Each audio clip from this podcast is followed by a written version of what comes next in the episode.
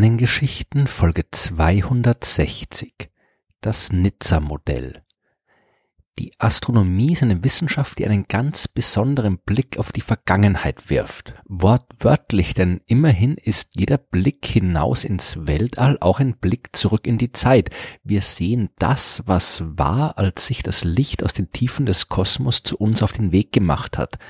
Das ist eine einmalige Möglichkeit herauszufinden, wie alles entstanden ist. Wir können Galaxien beobachten, die kurz nach dem Urknall entstanden sind und die letzten Spuren des allerersten Lichts im Universum. Aber manchmal ist es auch schwierig beziehungsweise sogar unmöglich, etwas Konkretes über die Vergangenheit zu entdecken. Zum Beispiel, wenn es um die Entstehung unseres Sonnensystems geht. Wir sehen die Sonne und die Planeten und all die anderen Himmelskörper des Systems so, wie sie jetzt sind. Von den äußeren Regionen des Sonnensystems braucht das Licht zwar auch ein paar Stunden bis zu uns, aber das hilft uns nicht großartig weiter, wenn wir wissen wollen, wie alles vor viereinhalb Milliarden Jahren angefangen hat. Wir haben in diesem Fall nur zwei Möglichkeiten. Wir können entweder andere Planetensysteme beobachten, die weit entfernt und gerade in der Entstehung begriffen sind. Dort können wir beobachten, wie Planeten entstehen. Allerdings sehen wir immer nur Schnappschüsse bestimmter Phasen. Die komplette Entstehung eines Planetensystems dauert viele Millionen Jahre und wir sehen eben andere Systeme und nicht unser eigenes. Wir können nur spekulieren, dass das, was dort passiert, im Wesentlichen auch bei uns abgelaufen sein muss. Die andere Möglichkeit besteht in Computersimulationen. Wir kennen die physikalischen Gesetze, nach denen Materie miteinander wechselwirkt, und wir haben eine ziemlich gute Vorstellung von dem, was da war, als es das Sonnensystem noch nicht gab. Da war nur eine große Wolke aus Gas und Staub, die langsam kollabiert ist. Ein Stern ist entstanden, das war das Thema der allerersten Folge der Sternengeschichten, und aus dem restlichen Material haben sich die Planeten gebildet. Im Prinzip könnten wir jetzt ein Computermodell erstellen, in dem genau die gleichen Prozesse ablaufen, wie sie auch in der Realität abgelaufen sind. Und wenn wir am Ende der Simulation das Sonnensystem im Computer genauso sehen, wie das, das wir beobachten, dann können wir mit einiger Berechtigung davon ausgehen, dass das Modell uns das zeigt, was damals wirklich passiert ist. Natürlich ist die Praxis wesentlich komplizierter als die Theorie. Die Computer, die wir haben, sind nicht gut genug, um die Entstehung eines kompletten Sonnensystems, ausgehend von einer Wolke aus Gas und Staub über viereinhalb Milliarden Jahre hinweg komplett zu simulieren. Aber wir haben zumindest interessante und wichtige Phasen in der Entwicklung unseres Sonnensystems im Modell nachgebaut. Eines davon ist das Nizza-Modell und es beschreibt quasi die wilde Jugend der Planeten. Das Nizza-Modell ist 1997 von vier Wissenschaftlern entwickelt worden. Rodney Gomez aus Argentinien, Hal Levison aus den USA, Alessandro Morbidelli aus Italien und Cleomenis Ziganis aus Griechenland. Gearbeitet haben die am Observatoire de la Côte d'Azur in Frankreich bei Nizza und von dieser Stadt hat das Modell auch seinen Namen bekommen. Das Modell dieser vier Wissenschaftler setzt aber nicht bei der eigentlichen Entstehung des Sonnensystems ein, sondern ungefähr 500 Millionen Jahre später. Die Sonne ist schon entstanden, ebenso die Planeten. Das Gas und der Staub aus der ursprünglichen Scheibe hat sich verflüchtigt. Aber das Planetensystem hat damals trotzdem anders ausgesehen als heute. Das Nizza-Modell beginnt mit Planeten, die sich auf nahezu perfekten Kreisbahnen befinden. Es geht außerdem davon aus, dass sich die vier großen Planeten Jupiter, Saturn, Uranus und Neptun damals alle viel näher an der Sonne befunden haben als heute. Heute zieht Neptun mit dem 30-fachen Abstand zwischen Erde und Sonne als fernster Planet seine Runden im äußeren Sonnensystem. Im Nizza-Modell drängen sich alle acht Planeten in knapp der Hälfte des Raums. Die äußerste Umlaufbahn befindet sich im 17-fachen Erdabstand von der Sonne. Außerdem gibt's noch viel mehr Asteroiden als heute. Diese Brocken aus Eis und Gestein sind ja das, was von der ganzen Planetenentstehung übrig geblieben ist. All die zusammengeklumpten Objekte aus dem Material der ursprünglichen Gas- und Staubscheibe. Im Lauf der Zeit hat die Zahl dieser Kleinkörper im Sonnensystem abgenommen und wie das passiert ist, wird unter anderem durch das Nizza-Modell erklärt.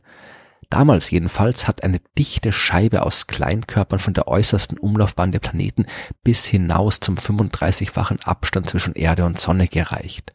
Zusammen haben all diese Asteroiden eine Masse gehabt, die dem 35-fachen der Erdenmasse entspricht. Heute dagegen haben alle Asteroiden im Sonnensystem zusammen nur etwa die achtfache Masse des Mondes.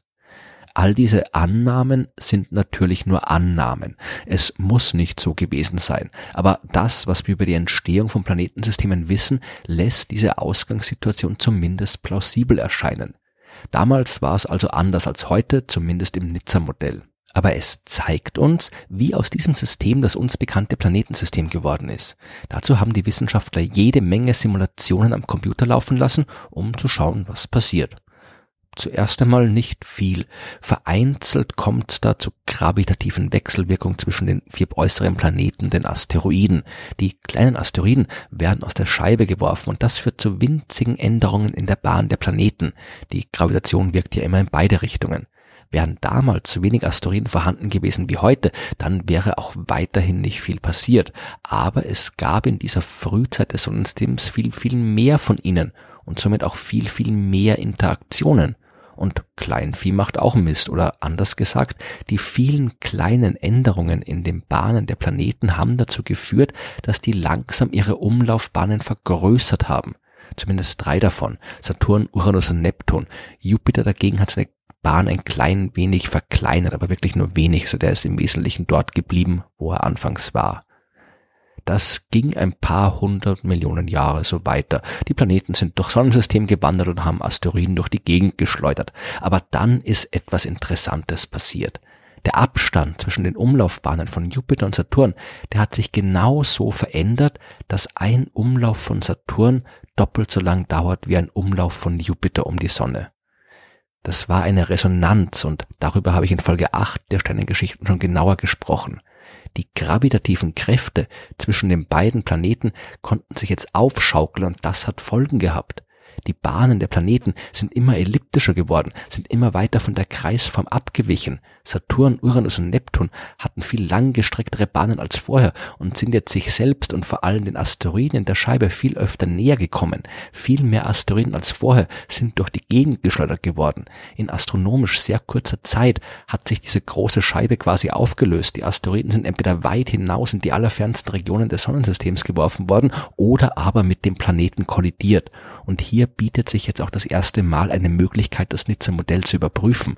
Wir sehen nämlich an den Kratern auf Erde, Mond und Mars, dass es in der Frühzeit des Sonnensystems tatsächlich eine kurze Phase gegeben hat, in der deutlich mehr Asteroideneinschläge stattgefunden haben als davor und danach. Und zeitlich passt die genau zu dem, was das Nizza-Modell beschreibt. Aber das ist noch nicht alles. Wie ich in Folge 31 erzählt habe, hat Jupiter sogenannte Trojaner-Asteroiden, also Asteroiden, die sich mit ihm auf seiner Bahn in einer speziellen, stabilen Konfiguration bewegen. Solche Asteroiden, die sich in solchen stabilen Lagrange-Punkten, wie sie heißen, befinden, die bleiben auch dort. Während der Resonanzphase von Jupiter und Saturn waren die Regionen um die Lagrange-Punkte allerdings dynamisch nicht so abgeschlossen wie heute. Sie waren quasi offen. Das heißt, es war möglich, Asteroiden einzufangen und sie in solch speziellen Konfigurationen zu bringen. Und genau das würde erklären, warum Jupiter überhaupt so viele Trojaner hat, wie wir heute beobachten. Aus den Asteroiden, die all das überlebt haben, ist dann in der Simulation der Kuipergürtel entstanden, der Asteroidengürtel, den wir heute außerhalb der Neptunbahn finden können. Und auch hier passen die Ergebnisse des Nizza-Modells gut zur realen Verteilung der Asteroiden dort. In all den chaotischen Vorgängen von damals könnten auch einige der Monde der äußeren Planeten ihren Ursprung haben. Große Monde wie zum Beispiel Titan beim Saturn oder Europa beim Jupiter sind vermutlich gleichzeitig mit ihren Planeten und auf die gleiche Art entstanden. Aber die Dutzenden kleinen Monde der großen Planeten sind vermutlich eingefangen worden. Allerdings fängt sich ein Planet nicht so leicht an den Mond ein. Dass ein kleiner Asteroid genau in der richtigen Geschwindigkeit vorbeikommt, um eingefangen zu werden, das ist so unwahrscheinlich, dass es eigentlich unmöglich ist. Der müsste gebremst oder beschleunigt werden. Aber da die Dinger keinen Raketenantrieb haben, geht das nur, wenn auch noch ein dritter Himmelskörper an der Wechselwirkung beteiligt ist.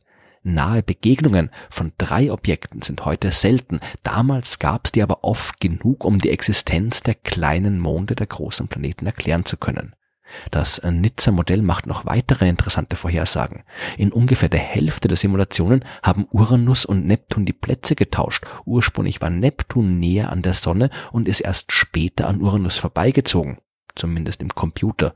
Ob es auch in der Realität so war, das lässt sich schwer definitiv herausfinden. Das Nizza-Modell hat noch ein paar andere Schwächen. Zum Beispiel beschäftigt es sich gar nicht mit den vier inneren Planeten Merkur, Venus, Erde und Mars. Ob die sich nach all dem durcheinander am Ende auch noch dort befinden, wo sie heute sind, weiß das Nizza-Modell nicht.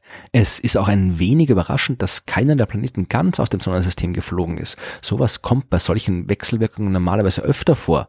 Und tatsächlich zeigen Erweiterungen des Modells, dass alles viel besser funktioniert und passt, wenn man am Anfang einen fünften großen Gasplaneten hinzufügt, der im Lauf der Entwicklung aus dem System geschleudert wird. Die Vergangenheit unseres Sonnensystems bleibt weiterhin geheimnisvoll. Aber dank des Nizza-Modells wissen wir, dass es sich lohnt, sie auch weiterhin zu erforschen, selbst wenn das nur im Computer stattfindet.